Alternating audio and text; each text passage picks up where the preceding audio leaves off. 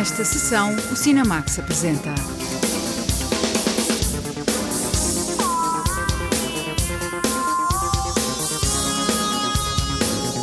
Quatro contos, quatro curtas recentes de Gabriela Brandes. Uma comédia francesa, Notre-Dame de Paris, de Valérie Donzelli. A cidade onde envelheço, uma ficção documental sobre opções de vida e mudança de lugar. A memória dedicada a Charles Aznavour, assinalando a estreia de um documentário sobre o cantor.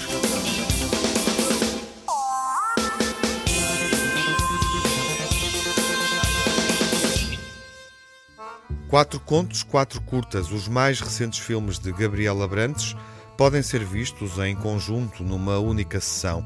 A jornalista Lara Marques Pereira apresenta-nos os filmes todos desta sessão de cinema. É um dos artistas nacionais mais premiados internacionalmente. Gabriela Brandes faz cinema, mas o seu trabalho vai muito além do ecrã, com presenças regulares em museus ou galerias.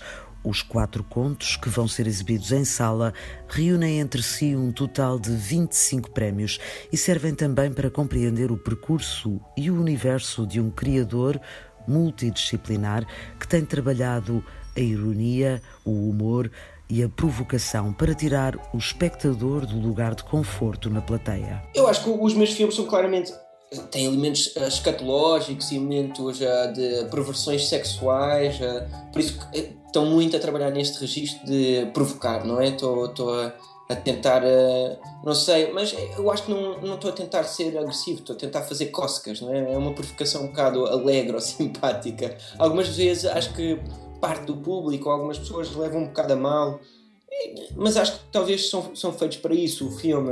De alguma maneira eu sempre senti que queria brincar um bocado com expectativas, um bocado pequeno burgueses de muito do espectador, que quer, quer estar num conforto em que se sentem um bocado uh, felizes sobre o que estão a ver. Mom? Of course. What else? A fart. Are you really my girlfriend's fart? The thanks I get for being a mother. You think you can just fart me out of your life? I didn't fart you, Mathilde did. Stop being such an idiot, boy. Mathilde takes care of you, is intelligent, is patient. You're lucky if you even find a girl who pretends to love you. A sessão dos quatro contos começa por Freud and Friends, de 2015, e um convite para realizar um filme a partir de Lisboa. Eu não, não formulei uma resposta uh, conceptual ao desafio. Não foi, ok, estou a ser desafiado para fazer um filme sobre Portugal ou sobre Lisboa e então tenho que ter uma resposta com algum twist, não é? Um, tinha uma história que era um sonho que eu tive, que fala sobre ansiedades de uh, casamento e tal, assim, umas ansiedades um bocado banais. E transformei isso para ter a ver um bocado com Lisboa. Um, eu tentei jogar com o conceito de Lisboa de algumas maneiras engraçadas. Uma é, é este convite acaba por ser muito parecido com convites um bocado comerciais para promover o turismo de uma cidade. E então eu pensei logo no Woody Allen e o convite da Câmara Municipal ao Woody Allen para vir a, filmar a Lisboa, que já foi para Barcelona e para Roma e Paris. Uh, e então eu tentei gozar um bocado com essa. Uh, o personagem do Woody Allen, que foi a inspiração do personagem muito irritante principal do meu filme, uh, que é representado por mim e fazer um bocado uma, uma paródia dos filmes do Woody Allen ou desta, desta ideia de cidades tentarem uh, incentivar o turismo com filmes do Woody Allen. O cinema enquanto território para dar largas à imaginação e enquanto possibilidade de olhar de forma crítica o mundo que nos rodeia leva o cineasta a uma dimensão arriscada, onde a sátira se cruza com a ficção científica e o absurdo, e onde tudo é possível. Por exemplo, relacionar uma escultura polémica e mal entendida com as experiências radicais de uma psicanalista francesa do século XVIII, como acontece no filme Uma Breve História da Princesa X. Hey guys, my name is Gabriel Abrantes and I'm the director of this little six-minute film. It's about this sculpture, Princess X. Here's a 13 year old kid. He represents the sort of prototypical dweeb that you might run into at a museum today. And he's thinking what you're thinking that it looks like a chrome dildo. But it's actually a portrait of a lady. carved by Konstantin Brancusi, who's here chipping away at the marble. A Princess X, uh, na vida real e no meu filme, são, são duas figuras. Uma é uma escultura do Konstantin Brancusi, que é um escultor modernista e acaba por ser uma das esculturas mais controversas dele porque é um busto feminino, mas que ao mesmo tempo é um, um falo masculino. E depois, ao mesmo tempo, é, o busto era um retrato da Marie Bonaparte, que é a sobrinha bisneta do Napoleão, e que era assim uma figura uh, completamente louca e uh, bastante vanguardista do início do século XX, que era boa amiga do Freud, psicanalista e sexologista uh, de vanguarda. E o que é que isto quer dizer? Quer dizer que a Marie Bonaparte já estava em 1917, 1920 a inventar operações cirúrgicas para alterar partes do sexo feminino, uh, nomeadamente o clitóris, de sítio para aumentar a probabilidade de orgasmo feminino durante, durante sexo. E esta mistura destas duas histórias, uma escultura que é um falo e esta sexologista uh, uh, e psicanalista radical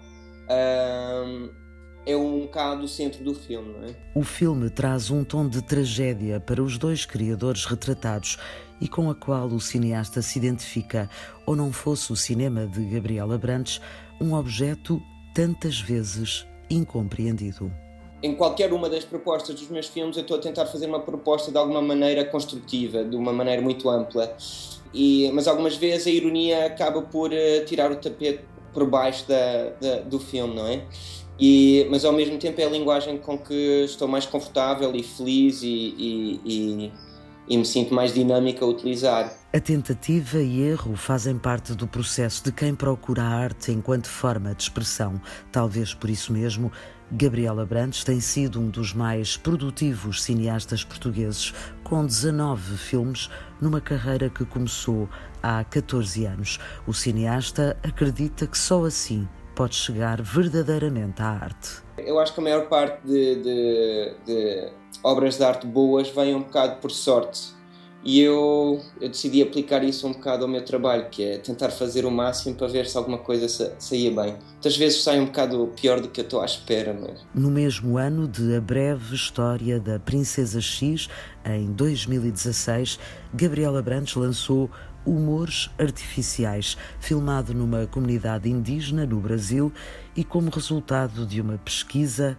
sobre a importância e as várias possibilidades da comédia. Certos aspectos de uh, cinema popular sempre me interessaram muito. Sempre me interessaram muito em termos de o que o potencial político que tem, em, em termos de o público que abrangem. Uh, e não é tanto que eu estou a, a, trabalhar numa linguagem completamente popular, porque os meus filmes são bastante idiosincráticos e excêntricos, mas uh, a ideia de comédia e como comédia mexe tanto com, com as pessoas de uma forma quase física, não é? Não se consegue controlar o riso, é, é uma coisa que, e como junta pessoas, tens todo um grupo que está num delírio de riso, é, são ideias que a mim me interessam muito uh, profundamente. Oi, gente. Meu nome é Andy Kaufman. Essa do meu lado é a Claude Larroque, minha inventora e boa amiga.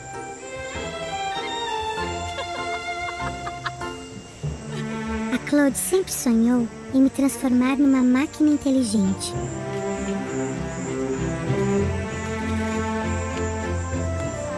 E essa menina aí é a Jo, colaboradora na minha educação sentimental. O filme é assim um, um delírio que segue um robô, um robô que chama-se Andy Kaufman e há uma antropóloga científica que está a tentar ensinar esse robô a ser verdadeiramente uh, inteligente sentimentalmente. E então ela leva-o para o meio de Mato Grosso, para umas aldeias indígenas. Uh, e a ideia é que esta antropóloga tem estado com este robô a passear pelo mundo fora para o robô aprender sobre a humanidade e sobre as emoções.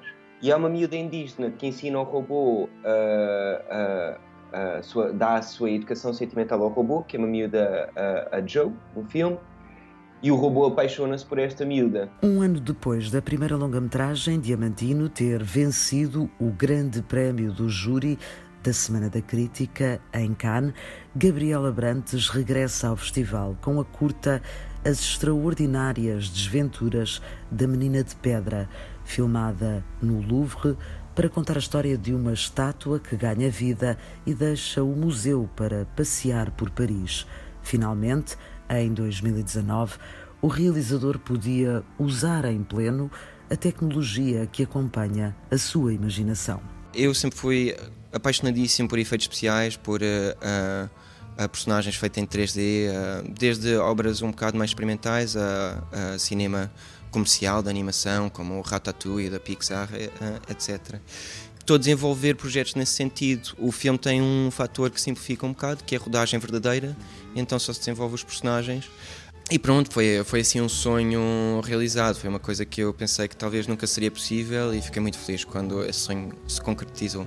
A escultura sonha em fugir do Louvre e eu sonhei em entrar no Louvre.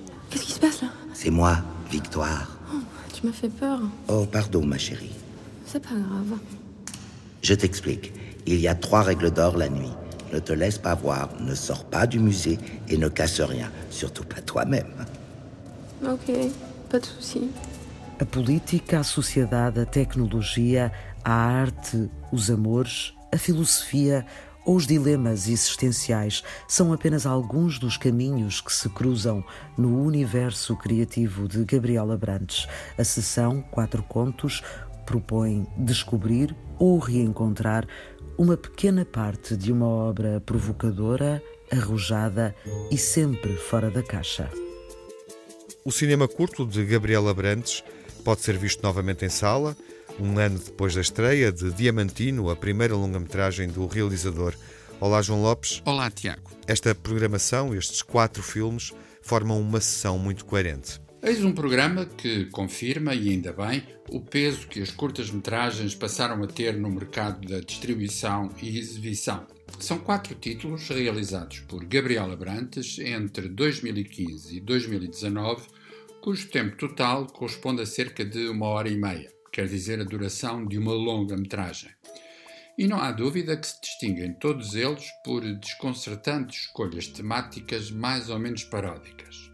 Freud und Friends funciona como um delirante documentário sobre o estudo do cérebro humano com uma narrativa que brinca com os filmes do alemão Werner Herzog.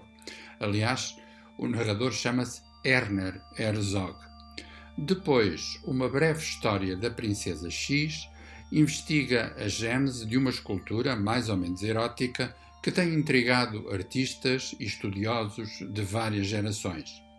Os humores artificiais invoca a inspiração de Charles Baudelaire para fazer o retrato da paixão de uma indígena brasileira por um robô. Enfim, as extraordinárias desventuras da menina de pedra tem como personagem central uma menina, aliás, uma escultura do Museu do Louvre, que tem vida própria e vai conhecer uma experiência traumática no mundo dos seres humanos. O humor está sempre presente, mesmo quando os resultados refletem uma retórica mais ou menos vanguardista, sugestiva e limitada, como todas as retóricas. O destaque vai necessariamente para as extraordinárias desventuras da menina de pedra.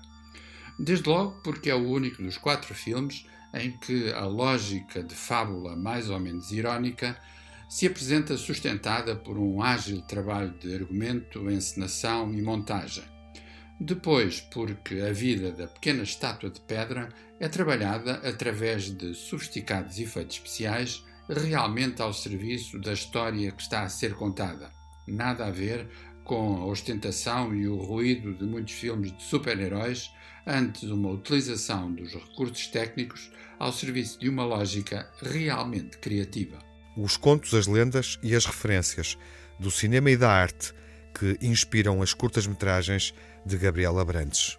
Quatro contos de Gabriela Brandes, a sessão reúne quatro curtas-metragens exibidas nos últimos anos nos festivais de cinema de Cannes, Berlim, Locarno e Toronto e que receberam em conjunto mais de 25 prémios.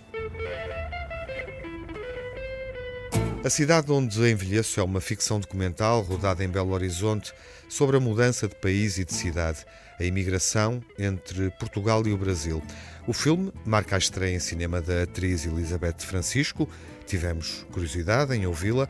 O Diamantino José leva-nos até à cidade onde envelheço. E a sua amiga, ela vai ficar quanto tempo com você? Oh, não sei ainda. Só sei que vou ficar sem escritório, é o que eu sei. A cidade é Belo Horizonte, no Brasil, cidade de reencontro para duas antigas conhecidas. Francisca, uma jovem portuguesa que mora há um ano no Brasil, e Teresa, a amiga que a visita. No filme realizado por Marília Rocha, estes dois papéis foram entregues a Francisca Manuel e Elizabeth Francisca. Para esta última, a cidade onde envelheço representa a estreia em cinema. Eu fui desafiada a fazer um casting pela realizadora de cinema Leonor Noivo, que já me conhecia das minhas performances e dos trabalhos que faço em palco, e ela convidou-me para fazer um casting. E a partir daí fui escolhida entre várias pessoas que fizeram o casting cá em Portugal. Há tanto tempo! Deixei as tuas coisas. Ah, vou pesar aqui, está tá pesado. Bom, esta é a minha casa. E é, é muito simples. O meu quarto é aqui. Tu vais ficar aqui. Aqui? Uhum. Ah, que bom. É bonita a casa. Aqui é ótimo, está perto de tudo, o centro mesmo da cidade.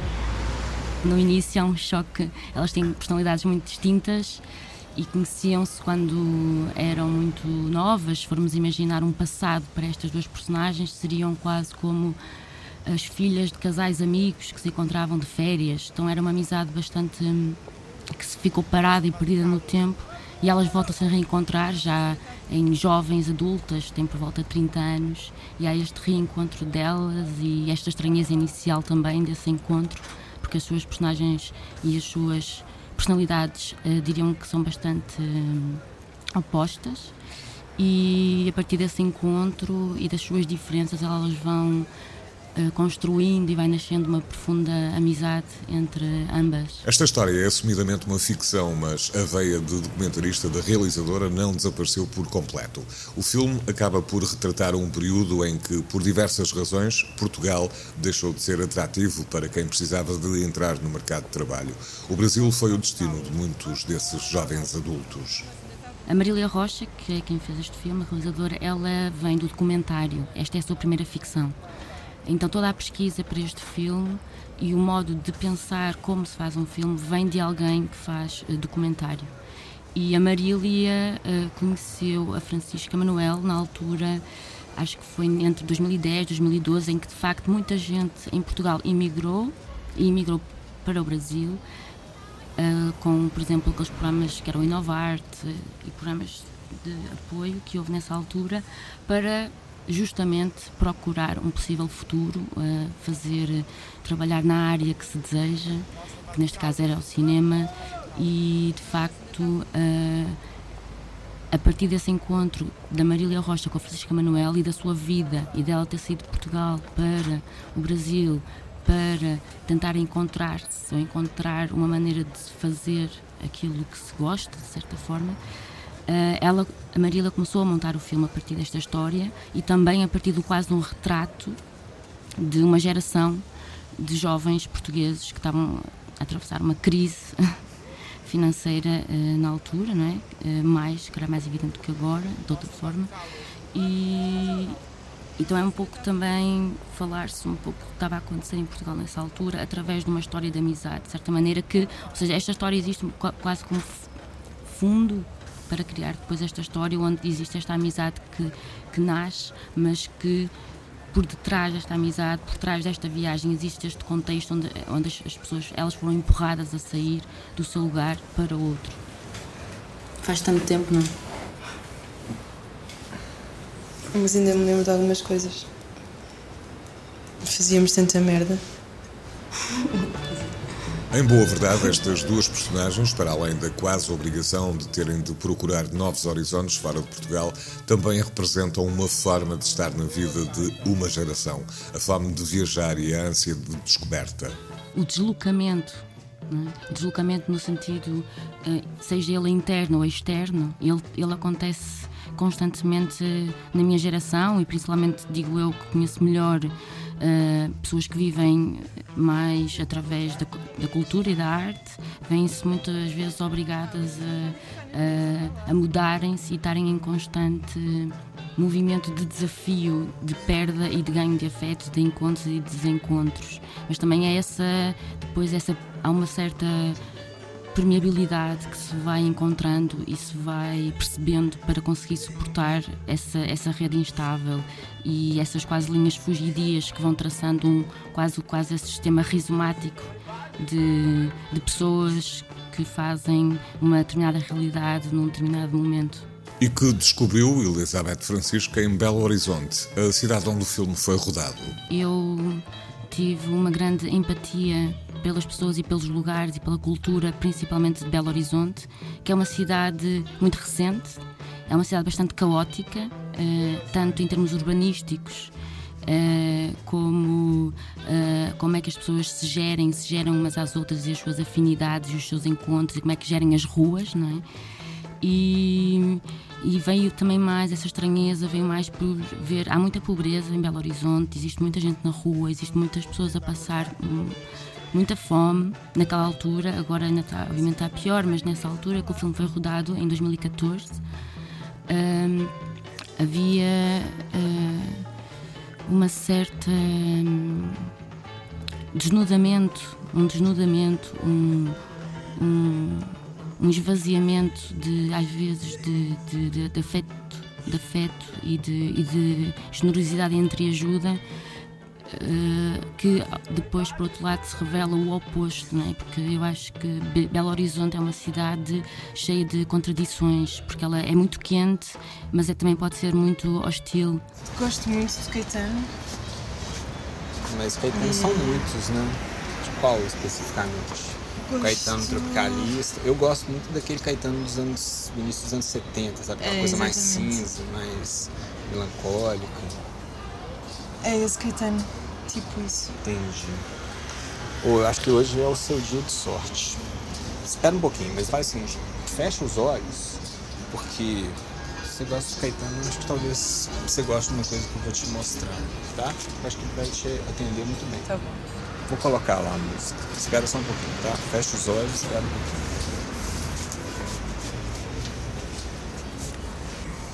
Mas tem mesmo que ser especial. Aham. Uhum. Você tá de olho fechado ainda? Tô. Então, segura essa.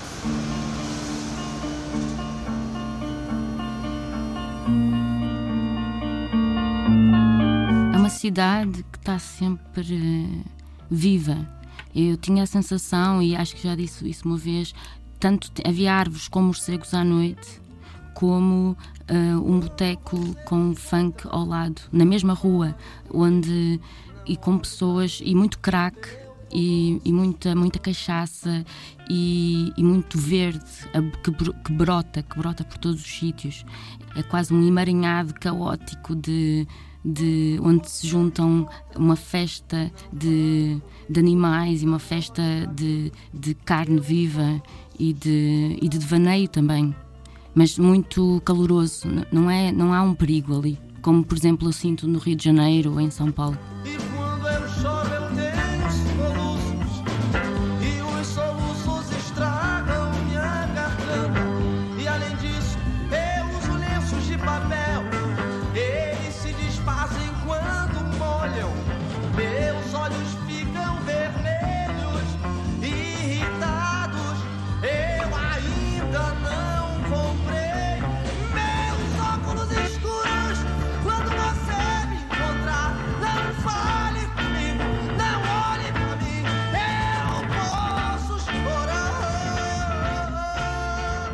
A cidade onde envelheço de Marília Rocha chega às salas de cinema depois de um percurso por diversos festivais. Por exemplo, foi exibido na edição de 2016 do DOC Lisboa, acabando por receber o prémio Kino Sound Studio do júri da competição portuguesa.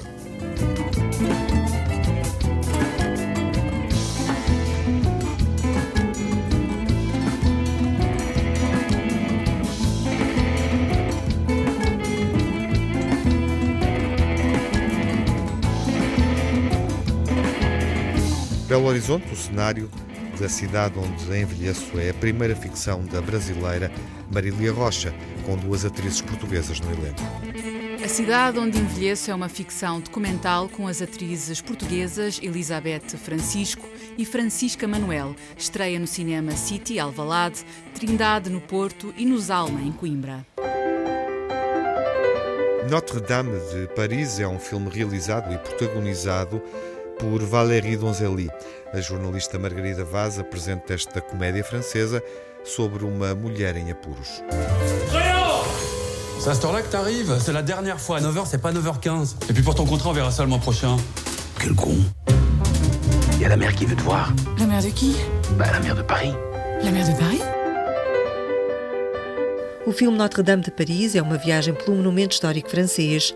É uma comédia sobre uma mulher de meia-idade, arquiteta, separada, mãe de duas crianças e que se vê envolvida numa competição à qual não se candidatou o concurso para renovar o adro da catedral. C'est une comédie que j'ai construite autour d'une femme euh, É uma comédia que construí à volta de uma mulher quarentona que tem dois filhos e que não consegue delegar tarefas. Faz tudo sozinha. Está mergulhada em muitas coisas. Mas ela vai conseguir livrar-se do supérfluo, recentrar a sua vida. Isso graças a uma prova que vai ter de enfrentar, que é o famoso concurso de renovação do adro da Notre-Dame, que ela ganha sem ter concorrido. A cineasta francesa Valérie Donzelli, uma apaixonada pela cidade de Paris, partiu para o filme Notre-Dame como forma de homenagear a cidade e a igreja parisiense. E ao mesmo tempo quis recordar o passado como arquiteta. Ma relation avec Paris, elle est très passionnelle. C'est une ville que j'ai toujours euh, adorée. C'est vraiment. euh, Tenho uma grande paixão por Paris. É uma cidade que sempre adorei, é a cidade que eu adotei, onde desde criança sonhei viver. Consegui vir viver para Paris. Foi onde fiz os meus estudos de arquitetura. É por isso que a heroína do filme é arquiteta. Diverti-me a recordar o meu passado para poder dar forma a esta mulher. Escolhi a Notre-Dame porque queria um espaço onde fosse credível criar um concurso de arquitetura. O adro da catedral seria o ideal, pois a Notre-Dame é um monumento emblemático de Paris. Fazer um concurso de urbanismo neste local, além de ser plausível, podia ajudar a criar momentos polémicos. euh, d'urbanisme à cet endroit-là, c'était plausible et ça pourrait forcément être sujet à la polémique. Enceinte de 4 mois. C'est une blague Alors le budget dont vous disposez est de 121 millions. 121 millions. Laissez-moi faire, j'ai mon brevet de secourisme. A personagem principal de Notre-Dame de Paris é uma arquiteta profissional a tempo inteiro e que, ao mesmo tempo, tem de cuidar dos filhos. Representa a mulher contemporânea a quem tudo é exigido e de forma perfeita. É uma mulher que não tem tempo para pensar nela própria, anda sempre a correr. Há quem decida por ela e ela adapta-se, não se opõe, não se revolta. As mulheres pensam muito pouco em si próprias, sentem-se muitas vezes culpadas, sentem a obrigação de fazer tudo bem, de serem perfeitas, mas não deve ser assim. É preciso acabar com esta ideia. Tout bien faire, d'être parfaite, d'être. euh, Alors que non, il faut arrêter avec ce mécanisme. Valérie Donzelli acumula as tarefas de realizadora e de atriz, interpreta a personagem principal. A cineasta inspirou-se nela própria e nas mulheres que a rodeiam. Je l'ai construit euh, en pensant un peu à toutes les femmes qui Construí esta personagem a pensar nas mulheres à minha volta, a pensar em mim. Identifico-me com ela porque corresponde a um período da minha vida. É verdade que fui mãe de família, que tive um trabalho absorvente, que me separei. São assuntos que conheço bem, inspiro-me na minha experiência, mas depois é tudo ficção.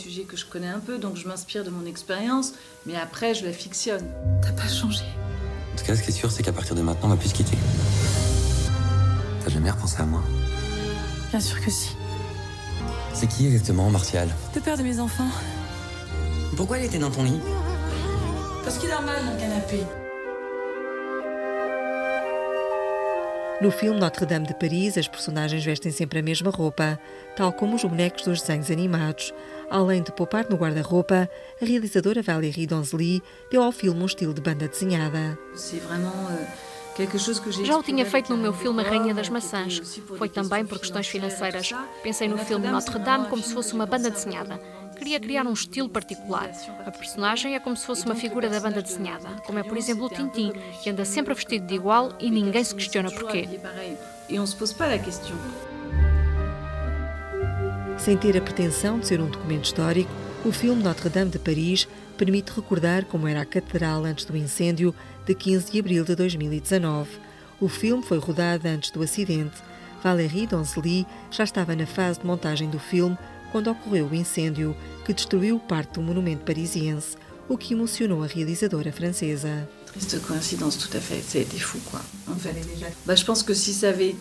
Foi uma triste coincidência. Já tinha terminado o filme. Se o incêndio tivesse sido antes, não o teria feito, pois não poderíamos filmar lá. Talvez o reescrevesse. Na realidade, não sei o que faria. Foi muito comovente rever as imagens de Notre-Dame quando estava a fazer a montagem final. Après l'incendie, quand j'allais euh, au mixage, mixer le film et tout ça. Il y a la révolution au Portugal Bah, depuis cette nuit. Vous écoutez jamais la radio, vous autres Le pouvoir au peuple.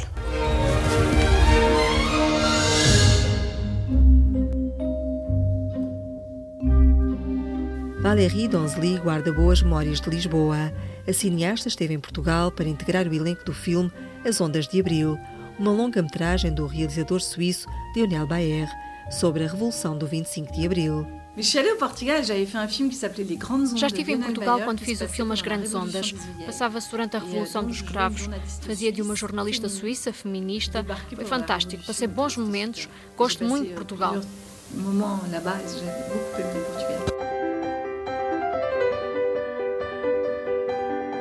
O filme Notre-Dame de Paris, da realizadora Valérie Donzelli, é uma comédia e, ao mesmo tempo, é um postal ilustrado da famosa Catedral Francesa. Sou a realizadora do filme Notre-Dame, espero que gostem. É uma comédia um pouco louca, diferente, mas feita com o coração. Décalée, mais faite avec tout mon cœur. C'était pas prévu que je gagne ce concours, c'était pas prévu que je tombe enceinte et c'était pas prévu que tu déboules dans ma vie comme ça. Alors maintenant, on fait quoi? Je sais pas.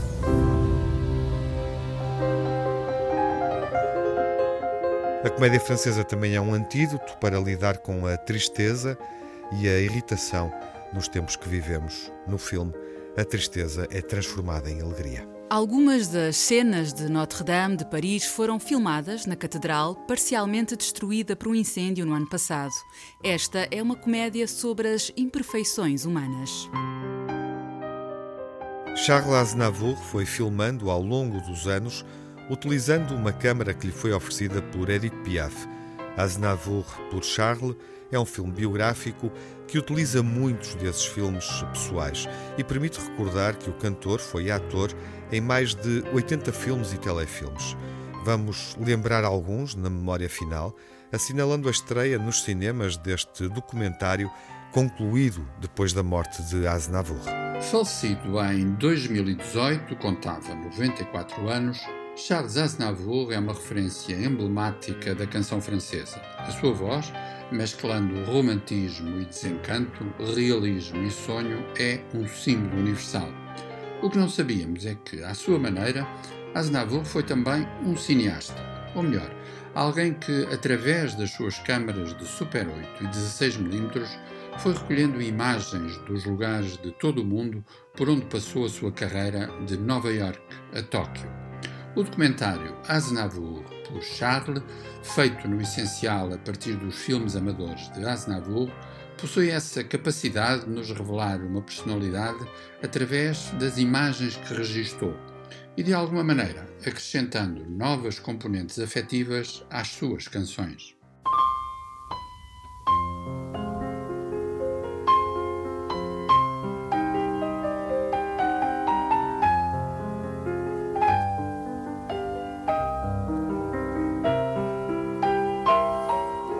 Je vous parle d'un temps que les moins de 20 ans ne peuvent pas connaître.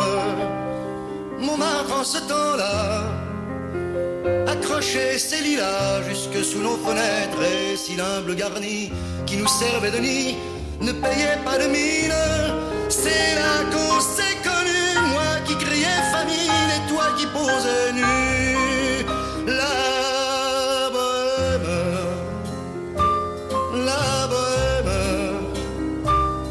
ça voulait dire on est heureux.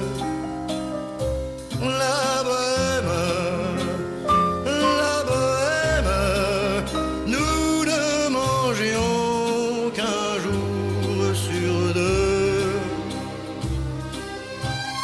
Dans les cafés voisins, nous étions quelques-uns qui attendions la gloire.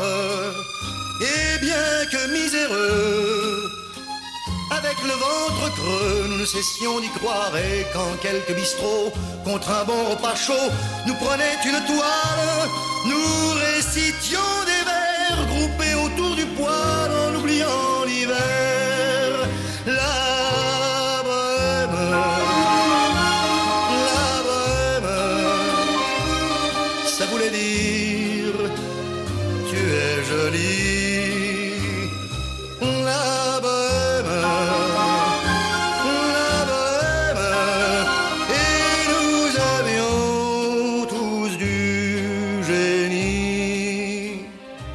La Bohème, canção lançada em 1965, é normalmente apontada como uma etapa decisiva na carreira de Aznavour, um sucesso verdadeiramente sem fronteiras. O certo é que, antes de La Bohème, Aznavour tinha não apenas um trajeto musical importante, mas também já uma curiosa carreira cinematográfica, com destaque em 1960 para Disparem sobre o Pianista, um policial de François Truffaut, em que Aznavour era o pianista, mas não cantava. O destaque ia para Bobby Lapointe e a sua célebre Framboise. S'offrir de beaux seins en poire. Y a un institut d'Angers qui opère sans danger. Des plus jeunes aux plus âgés, on peut presque tout changer, excepté ce qu'on ne peut pas. Qu'est la vanille, à et framboise sont les mamelles du destin. Davantage, davantage, avantage, davantage. Lui dis-je quand elle revint avec ses seins angevins, deux fois dix. Permets donc que je lutine cette poitrine angevine. Mais elle m'a échappé, a pris du champ dans le pré, et je n'ai pas couru après. Je ne voulais pas attraper une angevine de poitrine. Moralité, à vanille et mamelle sont les framboises du destin. Aznavour teve um grande papel dramático no filme de Claude Chabrol, Os Fantasmas do Estrangulador, de 1982. Mas é um facto que o cinema o convocou, sobretudo, como intérprete musical. Em 1964, por exemplo, na comédia musical À Procura de um Ídolo, ele surgia como ator e também autor de várias canções compostas em parceria com Georges Garbarante. As vozes eram de Eddie Mitchell, Johnny Holiday e Sylvie Vartan. La plus belle pour aller danser.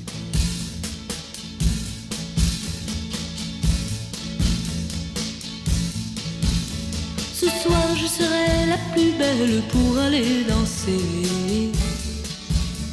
Danser pour mieux évincer toutes celles que tu as aimées.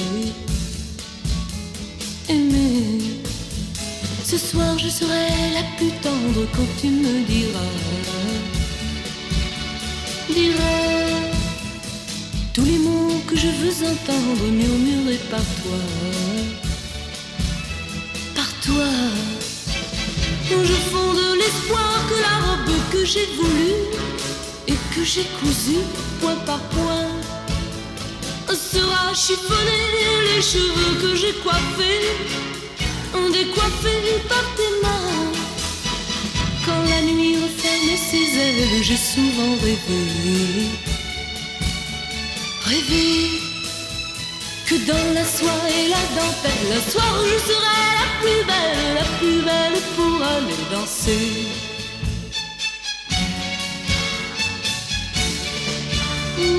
La plus belle pour aller danser.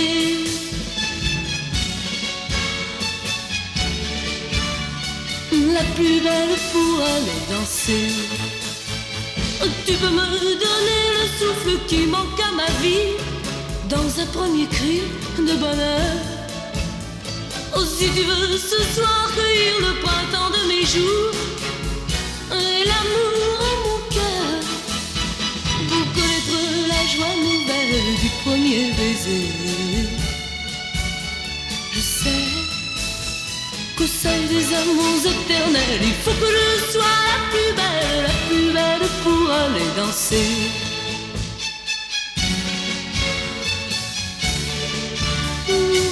La plus belle pour aller danser.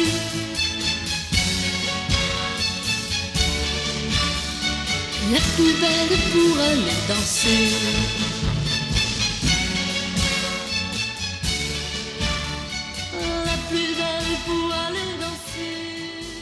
Por desconcertante ironia para muitos espectadores de cinema, Aznavour é conhecido, ou talvez desconhecido, através de uma canção da comédia romântica Notting Hill de 1999 com Julia Roberts e Hugh Grant. A canção chama-se She, tem letra de Herbert Kretzmer e música de Aznavour. E digo desconhecido porque no filme a canção surgia na voz de Elvis Costello, mas vale a pena recordar o som original de Charles Aznavour.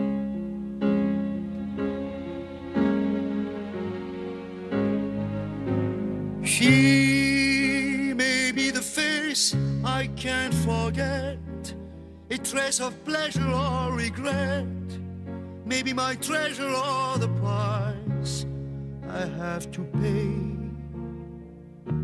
She may be the song that summer sings, maybe the chill that autumn brings, maybe a hundred different things within the measure of a day. She may be the beauty or the beast, maybe the famine or the feast, may turn each day into a heaven or hell. She may be the mirror of my dream, a smile reflected in a stream.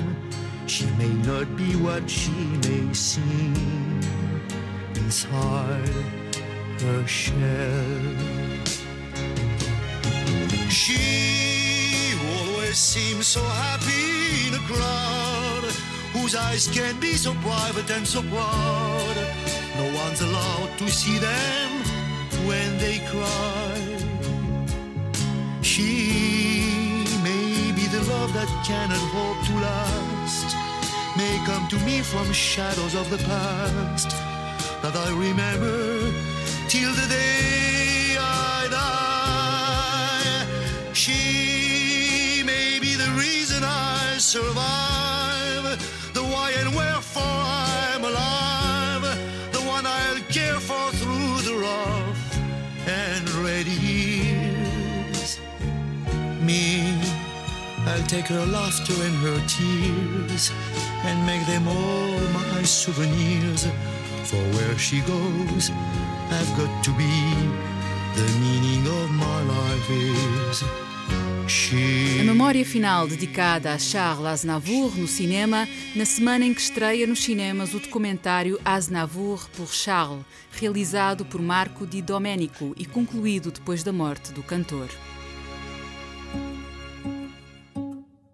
As Mulheres de Lisboa, em Donzela Guerreira, uma efabulação de época de Marta Pessoa. Há dias sem sol nem chuva. Tenho reparado muito neles. Lisboa tem muitos dias assim, em que a cidade não é triste nem alegre e tudo parece mais silencioso. Um dia perfeito, em que a vida parece um pensamento.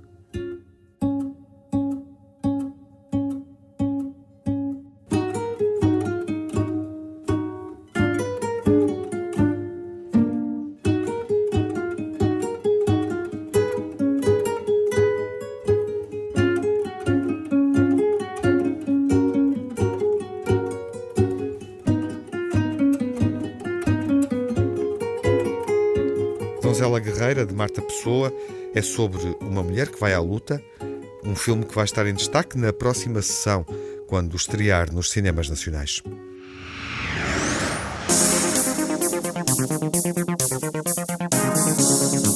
No Cinemax correm os créditos finais. Edição e coordenação de Tiago Alves. Dossiês e reportagem de Margarida Vaz, Diamantino José e Lara Marques Pereira. Crítica e análise de João Lopes. Sonorização de Rui Coelho e Jaime Antunes. Pós-produção, Rui Fonseca. Banda sonora original Cinemax é composta por Nuno Miguel.